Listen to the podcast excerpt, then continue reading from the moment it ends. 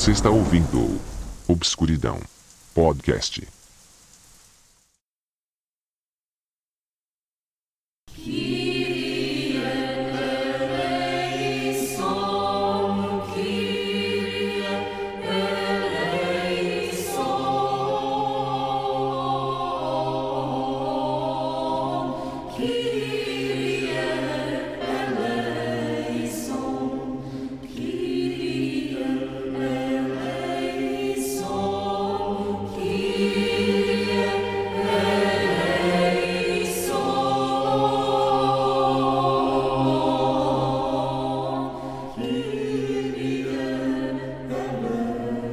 Momentos de grande desespero e solidão, uma ajuda repentina se faz presente. Seres de luz que emanam bondade, estendem as mãos e nos orientam a tomar decisões, seja em nosso cotidiano ou em situações de vida ou morte. Seja bem-vindo à Obscuridão.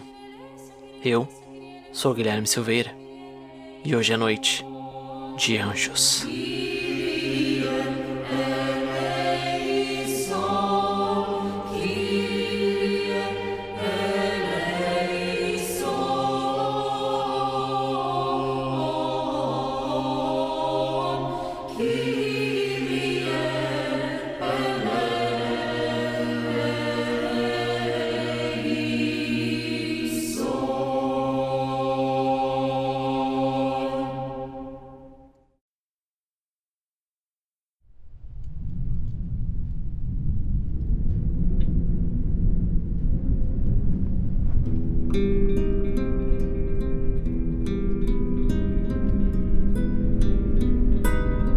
Voltando com os recados rápidos, primeiramente eu quero convidar vocês a ir lá no Pudimcast, um excelente podcast que eu tive a alegria de participar no episódio Pudim Amarelo 6 Sons Misteriosos, falando sobre acontecimentos e sons bizarros da internet e do mundo.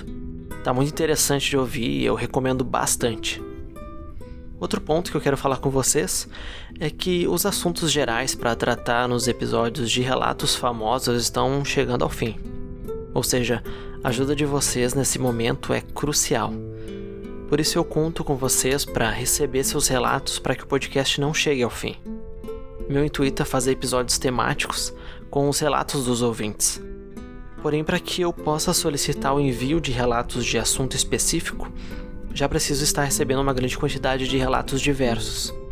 Então conto com você para contar sua história ou de alguém próximo através do e-mail relatosobscuridão@gmail.com ou através das redes sociais, Obscuridão Podcast, no Instagram e no Facebook. Pode me mandar por mensagem lá, sem problema. Se quiser que seja lido anonimamente, basta me informar que eu oculto os nomes. E não deixa de seguir o podcast nas redes sociais. Toda semana tem uma história extra lá com imagens e fontes bem legais para acrescentar a nossa discussão do sobrenatural na vida real.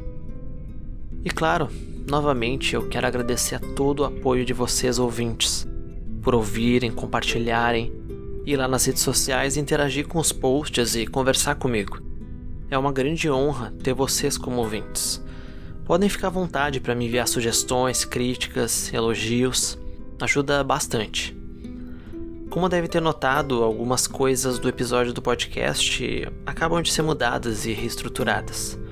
Embora eu ame trilha sonora de filmes, foi necessária essa mudança para uma melhor evolução do podcast. Farei o possível para que mantenham o mesmo prazer de ouvir os episódios. A pauta deste episódio foi elaborado por Eduarda Fontena, Deixo aqui meu agradecimento pela pauta e pelo apoio que me é muito especial. Muito obrigado por estar aqui novamente. Espero que este episódio os deixe assustados.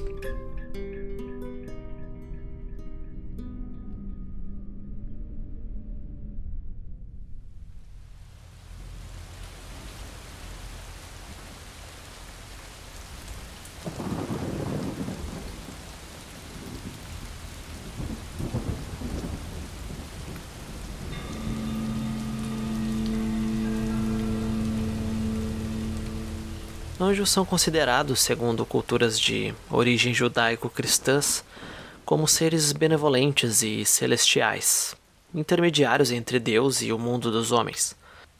Eles são mencionados nos textos que hoje compõem a Bíblia.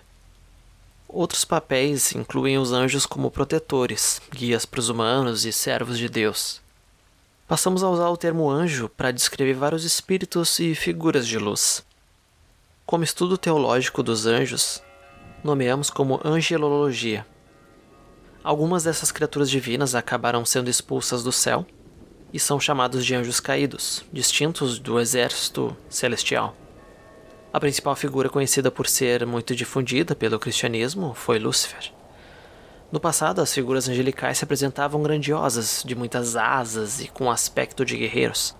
Hoje em dia, grande parte dos relatos se dá por uma aparição de um ser iluminado e sua missão geralmente é nos enviar uma mensagem divina, nos guiar pelo caminho do bem ou nos salvar de algumas situações. A divisão dos anjos foi algo que tomou a atenção de muitos estudiosos do assunto. Um deles foi Tomás de Aquino. Além de classificar em três esferas, o teólogo também determinou as características e funções de cada um dos grupos. Todo seu estudo sobre anjos foi publicado no livro Suma Teológica, escrito por ele entre 1265 e 1273. Dentre as classificações mais mencionadas estão, primeiramente, serafins. Esses seres, eles estão entre os anjos considerados mais velhos, mais elevados e com os pensamentos mais puros. Segundo a Bíblia, eles têm seis asas: um par para voar, um par para cobrir o rosto, em sinal de humildade a Deus, e o outro para cobrir os pés. Em hebraico, serafim significa aquele que arde. É por isso que este anjo também costuma ser representado cheio de chamas douradas e prateadas. Uma outra classificação são os querubins. No livro bíblico de Ezequiel, querubins são descritos como seres alados com uma cabeça de leão, uma de touro, uma de águia e uma de homem. Também foram responsáveis por guardar os portões do jardim do Éden para impedir a volta dos humanos até a árvore da vida. Outra classificação são os tronos. Geralmente são representados como jovens e bonitos. São amantes da música e vivem com harpa e cítara na mão. É por meio desse som que eles mantêm o trono de Deus. É possível que muitos deles tenham caído para o inferno junto com Lúcifer. Aos tronos compete manter a segurança do poder divino e delegar missões para os inferiores. A próxima classificação são os arcanjos. Esses são encarregados de Deus para missões extraordinárias e revelações acima da compreensão humana, como quando o arcanjo Gabriel disse a Maria que ela seria mãe de Cristo. A espada e o escudo nas mãos já indicam que, além de mensageiros, são os líderes na luta contra o mal. Os próximos seres mais populares são os anjos da guarda, que seriam seres celestiais mais próximos dos humanos e que ocupam uma posição mais baixa dentro da hierarquia do céu são eles que devem cuidar, proteger e orientar a humanidade a seguir os preceitos divinos. Também ativam nossa intuição e nos protegem dos perigos. Eles são os mais mencionados em relatos atualmente, livrando de qualquer perigo o seu protegido. Segundo a Bíblia Sagrada, quando o homem foi criado, o arcanjo Miguel liderou o coro dos anjos que louvou a criação divina. Ele também acompanhou e aconselhou Adão ao longo dos seus mais de 900 anos de vida e para além disso, no livro do Apocalipse, Miguel reencontra o mal ao liderar as tropas divinas na luta final. Já o arcanjo Gabriel foi reconhecido por anunciar a Maria que seria mãe do Filho de Deus. Para o judaísmo, ele também é considerado o anjo da vingança, ou o príncipe de fogo, pois foi responsável por destruir as cidades de Sodoma e Gomorra, que desagradaram a Deus por viverem em pecado. Ambos arcanjos serviam para um propósito, garantir a vitória do bem em todas as circunstâncias. Segundo o Espiritismo, os anjos são espíritos que chegaram a um grau de perfeição que o espírito comporta, ou seja, são espíritos puros, também considerados protetores e mentores. Nos acompanham durante nossa jornada na Terra. Eles têm como missão auxiliar perante a nossa caminhada reencarnatória, já que estamos aqui para evoluir.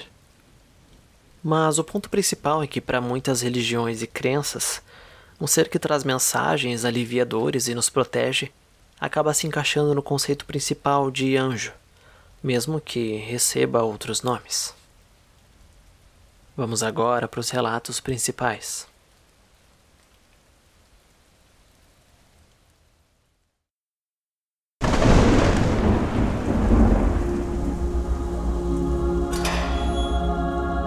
por aqui. Siga-me.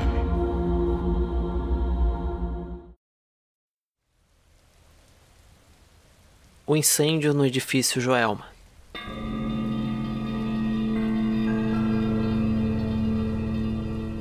Em 1 de fevereiro de 1974, na região central de São Paulo, ocorreu um grande incêndio no edifício Joelma, que provocou a morte de 187 pessoas e deixou mais de 300 feridos. Nessa ocasião, um senhor chamado Osório Gonçalves da Silva foi um desses sobreviventes, e ele atribui isso à ajuda de uma criança que surgiu diante dele em uma visão. Ele diz: eu fui salvo graças a uma ajuda espiritual. Ainda sem saber da gravidade do incêndio, Osório foi até as escadas quando as luzes se apagaram. Ele desceu três andares e encontrou um grupo que subia desesperadamente. Foi aí que aconteceu o que ele chama de ajuda espiritual. Ele conta que uma criança apareceu na frente dele, mandando ele entrar naquele andar e então essa criança desapareceu. Um outro sobrevivente da tragédia, o pastor William Conceição Ferraz, que também estava no prédio na hora do incêndio, afirma que foi um anjo também que indicou a ele o caminho para a saída. Ele conta: Um anjo surgiu entre a fumaça e me estendeu a mão. O anjo teria o levado até a porta do único elevador que ainda funcionava.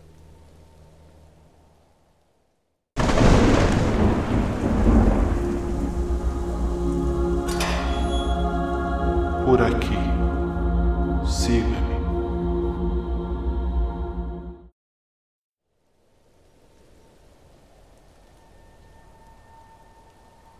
O anjo da guarda.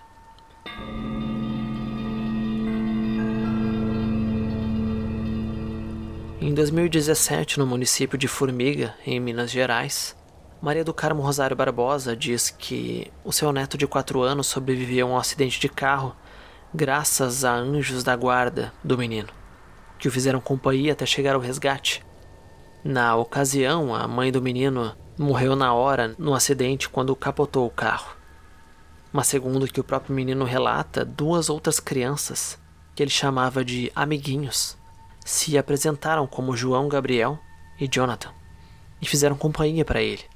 Ele havia passado mais de 10 horas dentro do carro em uma noite que atingia 7 graus de temperatura foi quando um policial o encontrou e o abrigou no seu próprio corpo para esquentá-lo de volta, pois ele já estava branco de frio. E ele ficava perguntando sobre os amiguinhos dele. Após todo aquele acontecimento, a avó relata que a criança ainda continuou perguntando, querendo saber se esses amiguinhos haviam sido salvos. O policial que o salvou ficou impressionado com o acontecimento, e era difícil não pensar que talvez aqueles amiguinhos haviam sido anjos.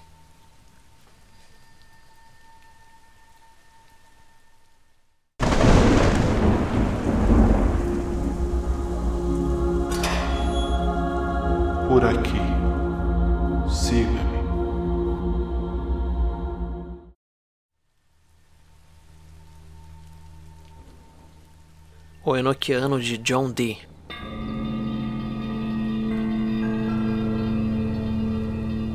No final do século XVI, o ocultista e astrólogo da corte elisabetana John Dee, juntamente com o seu assistente Edward Kelly, afirmava que a língua dos anjos havia sido revelada para eles através de experimentos com cristalomancia, ou seja, a visualização mística através de cristais. Essa língua é conhecida hoje como Enoquiano. Segundo os anjos que supostamente visitaram Dee, essa língua foi usada por Adão no paraíso para dar nome às criaturas de Deus. O termo enoquiano vem de uma nota de Di que diz que o patriarca Enoque, ancestral de Noé, foi o último humano vivo antes deles a aprender a falar a língua. Em 1581, Di mencionou em seus diários pessoais que Deus havia enviado anjos bons para se comunicarem. O contato com os anjos que ensinaram a língua enoquiana teria se iniciado em 26 de março de 1583.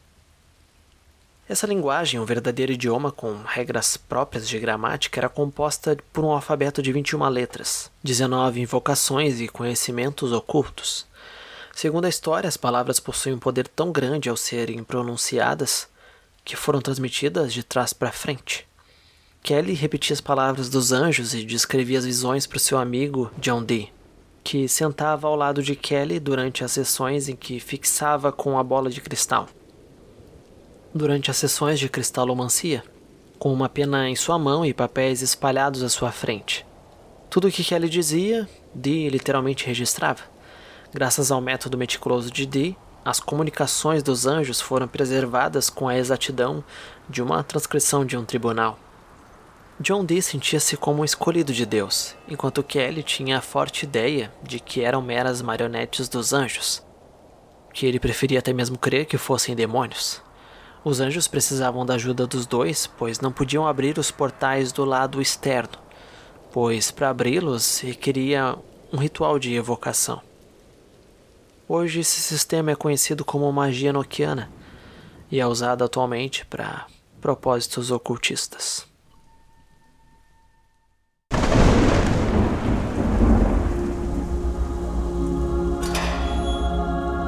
Por aqui.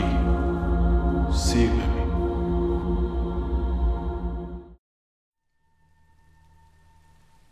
A visita do anjo Moroni.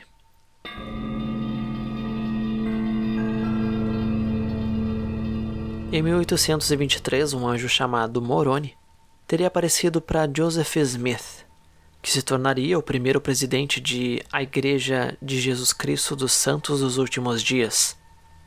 Joseph Smith afirma que o anjo lhe contou sobre a existência de um antigo registro gravado sobre placas, enterrado num monte perto da sua casa. Moroni seria o último guardião dos registros antigos a escrever seus ensinamentos nas placas, e teria aparecido diversas ocasiões entre 1823 e 1829, a fim de orientar e instruir Joseph, até que ele obtivesse as placas e as traduzisse. A aparição do anjo foi a primeira das experiências que ele teria posteriormente. Em um relato de 1830, Joseph declara que um anjo com um semblante como de um relâmpago. Apareceu na sua frente e lhe deu poder para traduzir um livro. A visita de Moroni se tornou simbólica, e hoje em dia estátuas dele adornam as torres da Igreja de Jesus Cristo dos Santos dos Últimos Dias.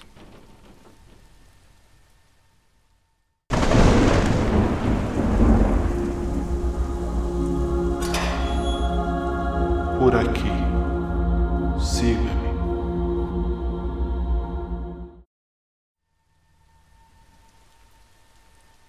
O Arcanjo Miguel e o anúncio do fim da peste.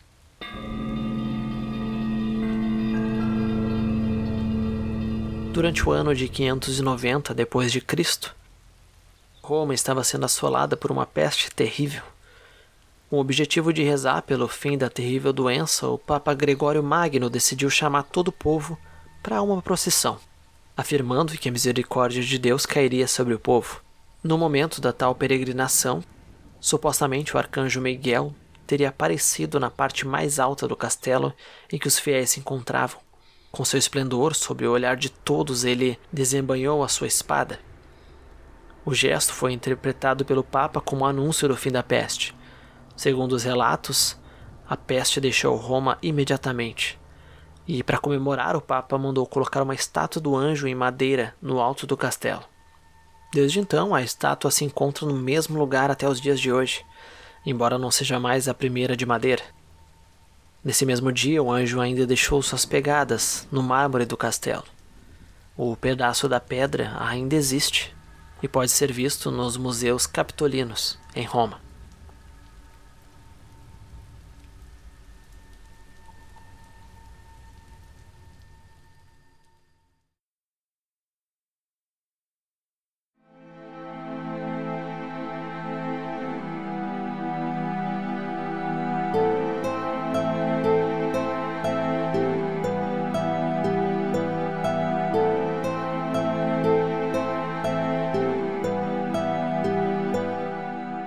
Caso já tenha visto um ser de luz e até mesmo sido salvo por algo além da sua compreensão, envie seu relato para relatosobscuridão@gmail.com.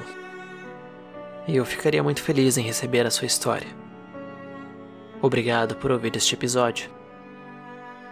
E adeus.